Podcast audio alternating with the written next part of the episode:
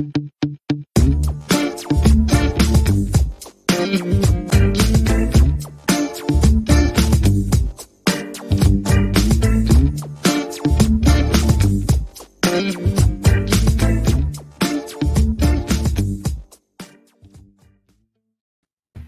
isso aí, galera. Mais uma vez, bem-vindos ao debate descentralizado. Eu sou o Rodrigo, sempre trazendo para vocês informações rápidas, dinâmicas, inteligentes, para você aprender a navegar nessa transformação digital que estamos passando nesse momento. No debate de hoje, nós vamos conversar sobre Bitcoin, imposto e o seu bolso.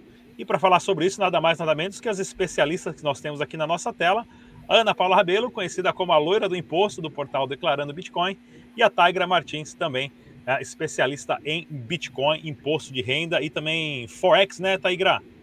Exato. Perfeito, então. No bate-papo de hoje, pessoal, nós vamos seguir aqui a nossa linha de raciocínio, tá ok? Começando como como a Receita sabe se eu tenho Bitcoin, se eu comprei numa exchange nacional ou internacional, tá ok? E como o pessoal aqui dentro do Brasil fica sabendo. Uh, vamos comentar também no, no próximo tópico eu pago imposto quando eu compro Bitcoin? E se quando você declara Bitcoin você tem que pagar imposto também, ou somente a formalidade de declarar e depois mais para frente vem a cobrança de imposto? Quais as dificuldades para o contribuinte, para você que quer fazer a sua própria declaração, os melhores passos e processos para não cometer nenhum tipo de erro? E quais as dificuldades para os contadores, advogados e o pessoal de TI? Pois muita gente quer se especializar nesse ramo e, como estamos ainda no começo, existem várias oportunidades de negócios. E no final, tributação no metaverso. Toda essa conversa relacionada a terreno no metaverso, casa no metaverso, tem que pagar duas vezes o IPTU ou não. Vamos lá então, Ana, conversando aqui, como a Receita Federal sabe se eu tenho Bitcoin? Vou começar com você, Ana. Olá, olá, olá. Muito feliz de estar aqui no, no, em mais um debate descentralizado. Esse é um canal que eu tenho muito carinho, né? Afinal, é o canal aí que, que batizou a loira do imposto, né? Então, há, um bom tempo é... atrás, né?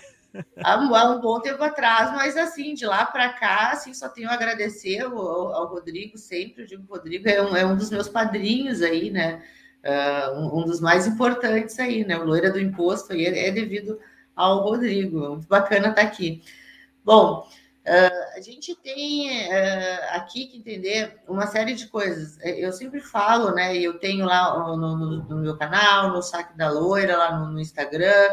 Eu, eu, falo disso no, no meu e-book, eu falo disso sempre em todas as mídias, que é a questão da IN 1888. Hoje a gente tem aí, a partir do advento da IN 1888, a Receita Federal, né? Com a possibilidade de olhar sim para as nossas transações em criptoativos. E isso é uma obrigação que, uh, no caso de operarmos em exchange nacional, essa obrigação é compulsória da exchange a partir de qualquer valor. Né? E, no, por outro lado, existe a, a, a responsabilização do contribuinte, né? ele passa a ser obrigado quando ele opera fora de uma exchange nacional, ou seja, no estrangeiro ou no P2P quando acima de 30k no mês. Então, operou, operou aí é transacionou, né? E aí essa obrigação passa a ser dele.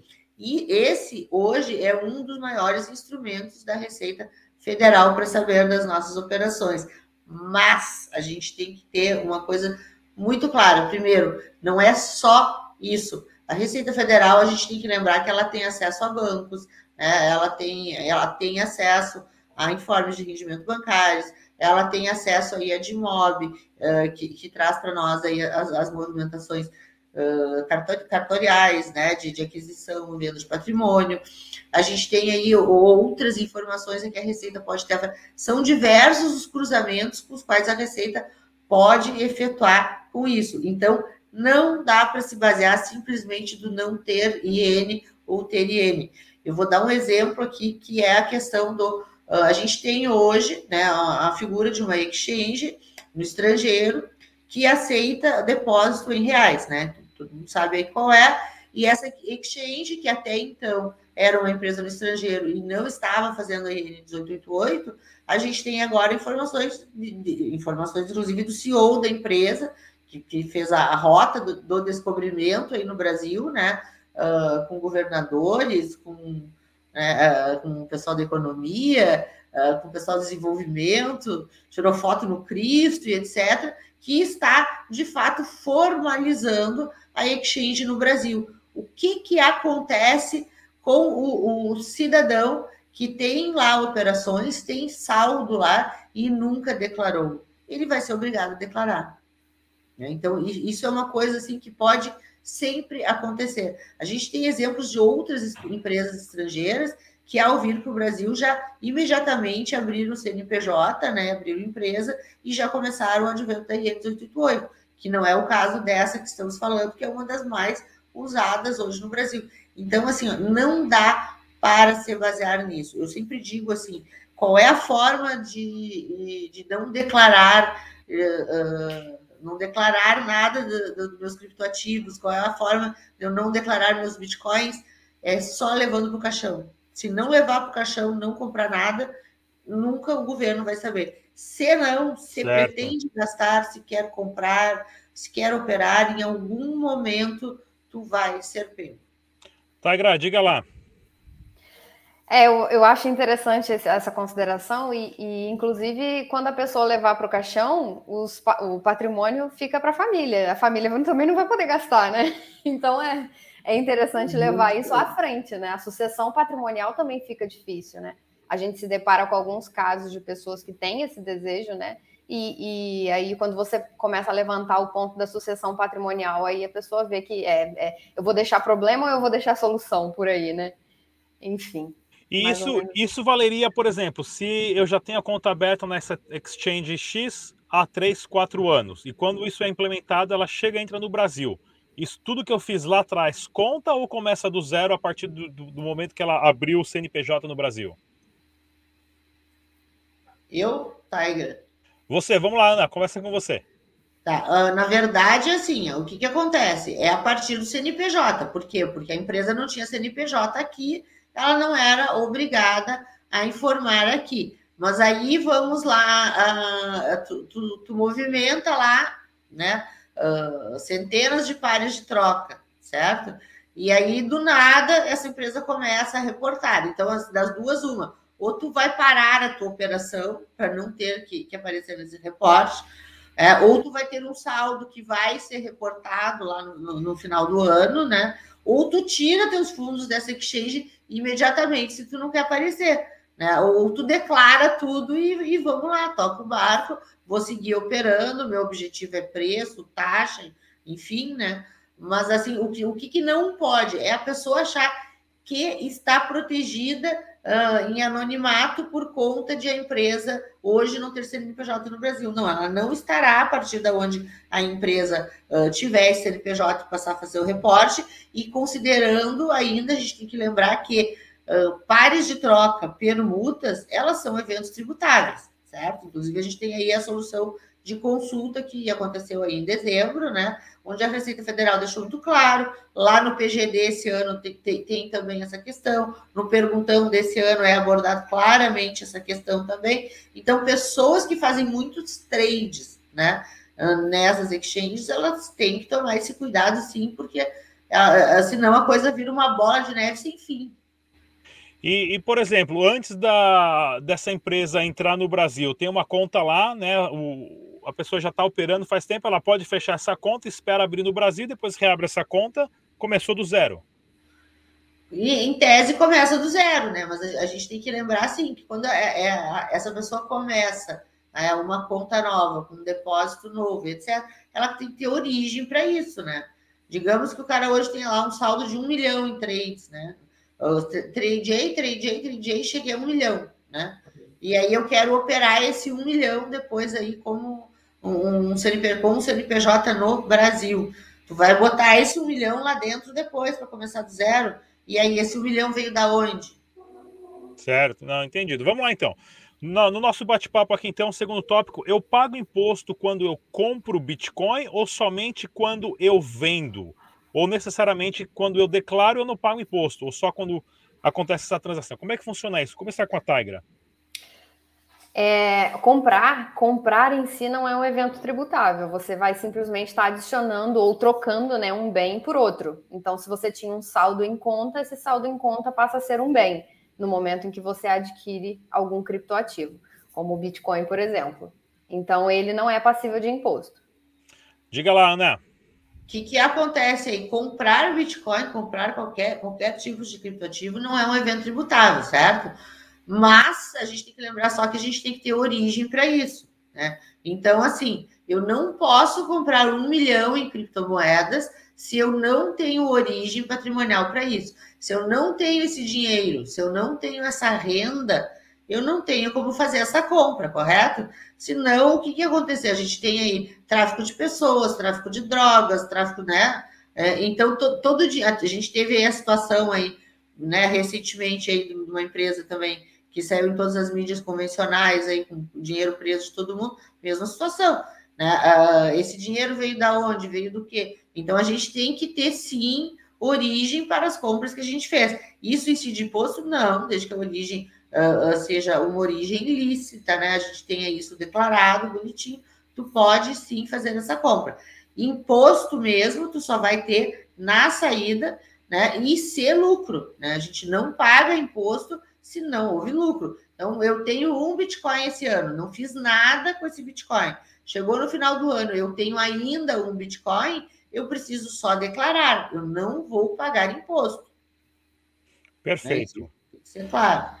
E quais as dificuldades para o contribuinte e a importância né, deles aprenderem os passos a passos, inclusive sobre normativa, declaração, Receita Federal, tudo o que está acontecendo, para o contribuinte não cometer nenhum tipo de erro, principalmente para ser taxado desnecessariamente pela Receita Federal?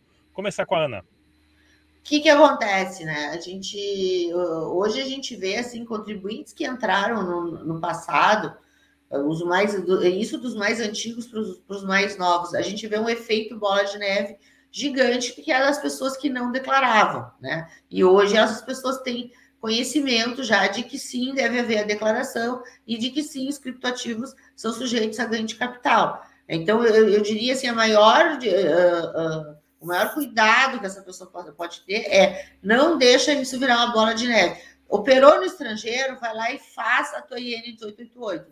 Não deixa isso virar em multa, certo? Uh, teve ganho de capital, vai lá e paga esse imposto. Não deixa isso também virar em multa. Se tu não fizeres nada, daqui a pouco tu vai ter uh, multas de IN 1888 para pagar, tu vai ter até 150% aí de multa de uma possível uh, autuação num caso de sonegação, né? Então tem que ter muito cuidado. Pessoas que estão começando, eu costumo dizer o seguinte: está começando no mercado hoje, está experimentando, não sabe fazer a IN 1888, não tem grana para pagar contador, não tem grana para contratar um sistema, etc. Começa por uma nacional, porque pelo menos essa nacional tu, ela não, ela vai fazer essa IN 1888 por ti e é um problema a menos que tu tem mensalmente quer fazer essa IN 1888, né?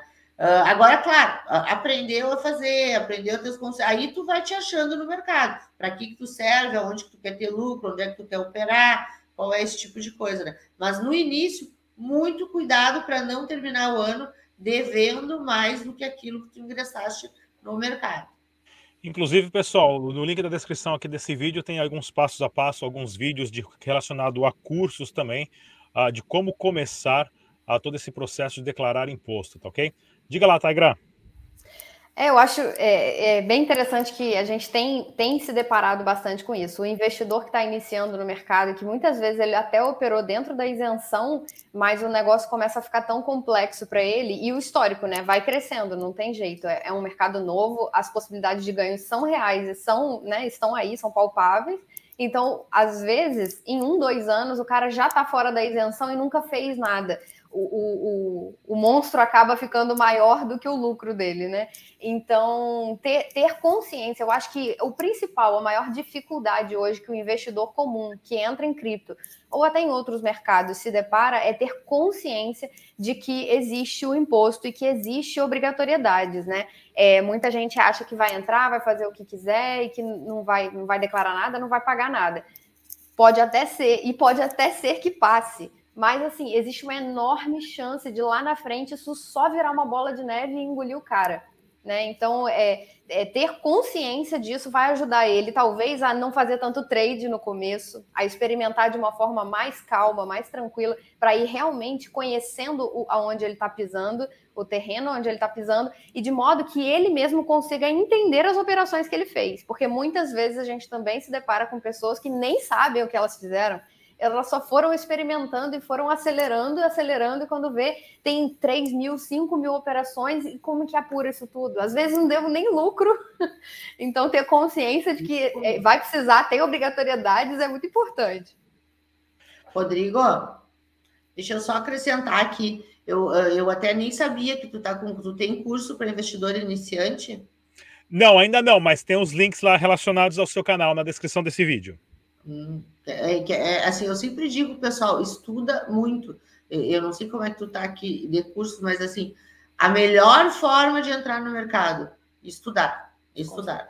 Então, estudar, quando as pessoas me perguntam, e muita gente me pergunta, quais são os canais, né? E eu, o teu é um dos que eu indico para as pessoas assim, familiarizarem, né? Inclusive para os profissionais, não, não só para quem está investindo, os, os, profissionais. Então, tem que estudar, se familiariza com a terminologia, com as operações, com o contexto de economia uh, internacional, nacional, uh, saber aonde está pisando antes de mais nada. Perfeito. Vamos lá então.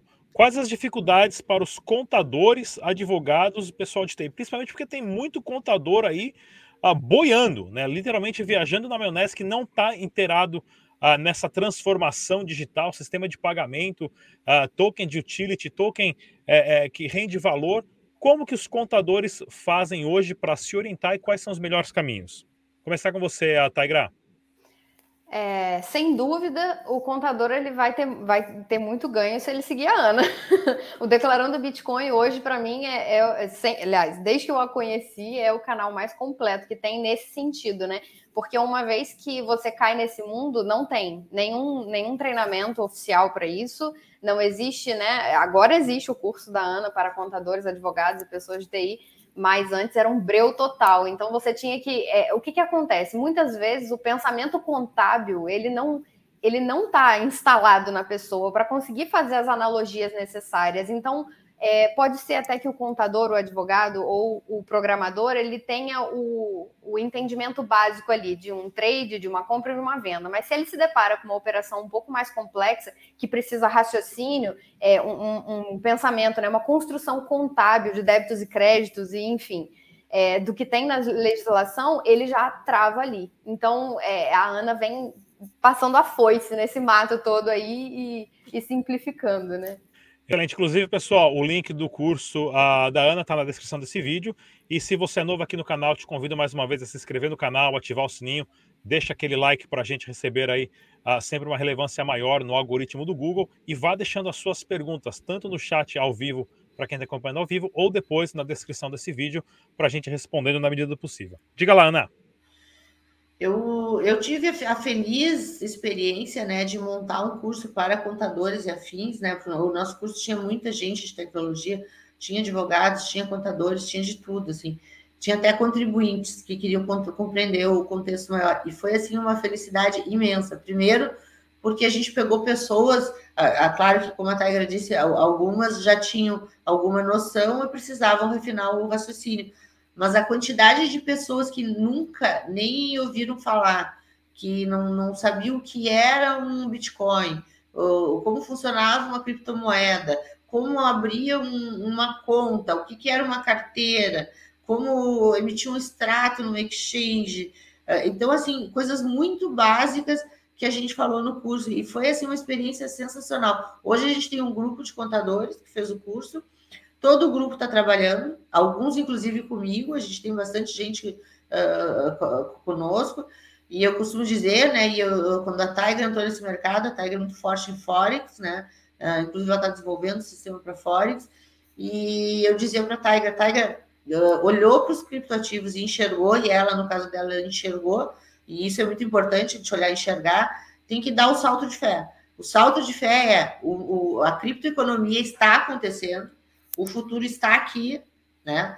E, e dentro disso, quem não souber trabalhar com isso, uh, num futuro muito próximo aí, vai estar fadado a não saber o que fazer. Né? Eu, eu tive a feliz experiência aí, inclusive de pandemia, né? De já estar nesse mercado, de, de, de já estar em atendimento online, de já estar uh, totalmente em, em, mundo virtual, né? E isso para mim foi um diferencial gigantesco como profissional. Eu aconselho todos os profissionais, todas as áreas, uh, a dar um pulinho aqui. Vem para o lado de cá, acompanha do lado de cá que, que aqui uh, a gente tem o que fazer sempre. E bastante, né? Diga, diga, você quer adicionar alguma coisa, Taigra? Sim, só um comentário adicional no sentido de que que curso que você faz, que você sai dele já garantido que você vai ter cliente, porque não tem contador suficiente, não tem advogado suficiente que saiba, né, para a quantidade de investidor que já existe. Então, a gente tem trabalho para compartilhar aqui, enfim. Isso é bem interessante, está todo mundo ganhando, né? Ótimo, não, sim, a, a, quantidade de novos modelos de negócios que está surgindo com essa implementação do blockchain como um registro garantido, que não tem como deletar as informações que ficam lá, isso é distribuído, é, é fantástico. Cada dia que passa, nós vemos mais modelos de negócios que até pouco tempo atrás seriam inimagináveis, né? E, e, uma dessas agora tá aqui, ó, tributação no metaverso. Eu comprei lá minha casa, o meu terreno dentro do Decentraland, de um projeto tal, mesmo sabendo que a compra de uma casa ou de um terreno no metaverso, pessoal, nada mais é do que um token, um contrato inteligente, que são linhas de códigos que só moram dentro da internet e você é o dono dessa propriedade digital. Isso é o metaverso, porém como que vai ser essa tributação em cima disso? Vou ter que pagar IPTU duas vezes ou não? Começar com a Tigra. Diga lá, Tigra.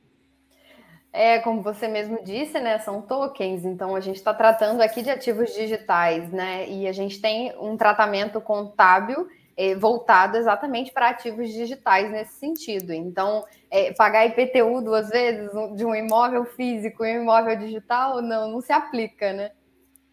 E você, Ana, como é que é? Vamos ter que pagar e o pessoal já estava até uma piadinha que eu vi um tempo atrás aí, o pessoal já está querendo invadir as fazendas improdutivas aí do metaverso, porque estavam lá paradas. Como é que vai ser isso tudo? Eu, eu assim, ó, eu, eu, eu costumo dizer assim que quando eu olhei para o Bitcoin, eu olhei e enxerguei. Eu me caí de amores pelo mercado, né? E foi, e tu, tu conheceu toda a minha trajetória e tu sabe que foi meteórico. Eu olhei, enxerguei e eu me apaixonei. E metaverso é uma coisa que eu sinto a mesma coisa, né? Porque a gente está criando, é como tu mesmo disse, é, é, a gente tem possibilidades de negócios, né? Em criptoeconomia que a gente não tem em lugar algum. Então, a, a gama de negócios que, que a gente pode fazer todos os dias, a, a gama de pessoas que a gente traz para dentro todos os dias, isso é um, é um universo paralelo já só por si. Então, o metaverso ele só veio Uh, tem várias pessoas que dizem que o metaverso não tem nada de novo, sim e não, né? Porque o metaverso, enquanto blockchain, é uma coisa relativamente nova. Né? A, a gente dá o uso que a gente está dando para ele hoje, é sim uma coisa nova. Se por, por outro lado existia o metaverso prefeito de games, etc., hoje não, hoje a gente tem metaverso, a gente, a gente já teve prefeitura no metaverso, banco no metaverso, McDonald's no metaverso, a gente tem avatares trabalhando aí no metaverso, a gente tem uh, a economia toda está indo no sentido do metaverso. As grandes empresas estão indo para o metaverso. E eu já fiz Loira Pod sobre isso, eu acho sensacional as possibilidades dentro disso. São tokens, sim. A tributação dele uh, em metaverso desses NFTs, são NFTs lá, né? São NFTs, são tokens. Sim, é objeto de N1888, sim, são bens sujeitos a ganho de capital. Um, um imóvel em, em, metaverso, imóvel no Axie Infinity, não é uma casa própria, né? De fato, não é. Mas a gente vê assim um, uma expectativa de crescimento para isso gigantesca, porque assim quantas profissões vão acontecer lá dentro. Essas pessoas vão estar registradas aonde? A, a, na empresa uh, sede do, do, do, desse metaverso? De, de, que forma isso vai funcionar? Nós vamos recolher impo, imposto aonde? Por enquanto, sempre aqui, né? na, na, na, na sede de, de quem colocou lá a bandeirinha no metaverso. Mas será que o metaverso, em algum momento, aí não vai ter uma jurisdição própria? Eu, eu torço que sim, eu torço que sim, porque eu me mudo para metaverso no mesmo dia. Então, assim, eu acho fantástica a gama de possibilidades. Hoje sim é token, eu tenho respondido para a imprensa convencional todos os dias, isso são tokens, são NFTs. Nós, a gente tem essa compreensão melhor porque a gente vive aqui em, em criptoeconomia, né? Pessoas de fora do mercado ainda estão com uma certa dificuldade de entender isso, mas uh, é o futuro. Esse é o futuro. Nós estamos vivendo a Matrix. Isso é a Matrix, isso é o futuro. É, só cresce. Também, de novo, também só cresceu com a função de pandemia. É, amanhã ou depois a gente vai estar fazendo um debate em metaverso. Isso vai acontecer no futuro muito próximo, né? Uh, e, e, eu sou apaixonada por isso. Estou torcendo, esperando que aconteça. Eu, inclusive, né, falando de que eu vou me mudar para o metaverso, né, pessoal? É, já existem soluções de você é, é, pegar aí toda a sua empresa, o seu nome, o que você vende, o seu produto, transforma numa LLC, coloca num trust, dissolve numa DAO e vende os tokens e você não existe mais e o beneficiário são as pessoas que têm a posse desse próprio token. Isso já está acontecendo. Cada dia que passa, essas empresas descentralizadas autônomas são realidade. Isso tudo para o Estado tentar acompanhar isso vai ser muito difícil, vai ser muito difícil mesmo, porque a velocidade que a tecnologia cresce hoje é, é, está literalmente num concorde aí, num jato, e o Estado encaminhando com passinhos de formiguinha ainda. Mas tem é, a questão só que eu digo assim, eu já participei de muita coisa sobre metaverso. A primeira coisa que vai definir pro, o, o caminho disso vai ser a territorialidade, né? A, a quem pertence o que em metaverso. Né? É, se metaverso vai ser um, local à parte, se ele vai ser uma extensão do país sede, se não vai. Agora, de uma coisa eu não tenho dúvida, certo? Uh, os governos já estão de olho no metaverso. Né? Então, assim, eu, eu não compartilho dessa, desse otimismo com relação a que tudo vai ser descentralizado lá em metaverso. Eu, eu acho que tanto quanto as criptomoedas, né, a, a, a gente teve a figura do Estado, né, entrando em todos os países, né, no sentido de, de, regular, de regulamentar as operações, as empresas, etc. Eu não imagino que em metaverso isso seja diferente, porque onde há lucro, há imposto. Né? Isso sempre. Vamos lá, pessoal, mais uma vez, uh, quero convidar vocês a se inscrever aqui no canal Rodrigues Digital e sempre acompanhar os nossos debates descentralizados, sempre aos domingos, às 8 horas da noite. E também para quem está seguindo a gente nas outras mídias sociais, o nosso é, o principal foto, principal foco onde nós criamos conteúdo é sempre lá no canal no YouTube e acompanhem também as nossas colunas aí nos portais de Cripto Notícia. Muito obrigado mais uma vez pela participação da Ana e também da Tigra e a gente volta aí em um próximo programa, pessoal. Obrigado, até a próxima. Tchau. E como sempre, pessoal, deixe suas perguntas, dúvidas, críticas, sugestões e temas para os próximos programas. Eu com a nossa equipe sempre observamos e respondemos os comentários e iniciamos sempre um aprendizado aqui juntamente com vocês, a nossa audiência. Mais uma vez, se inscreva no canal, ative o sininho e a gente se vê no próximo programa.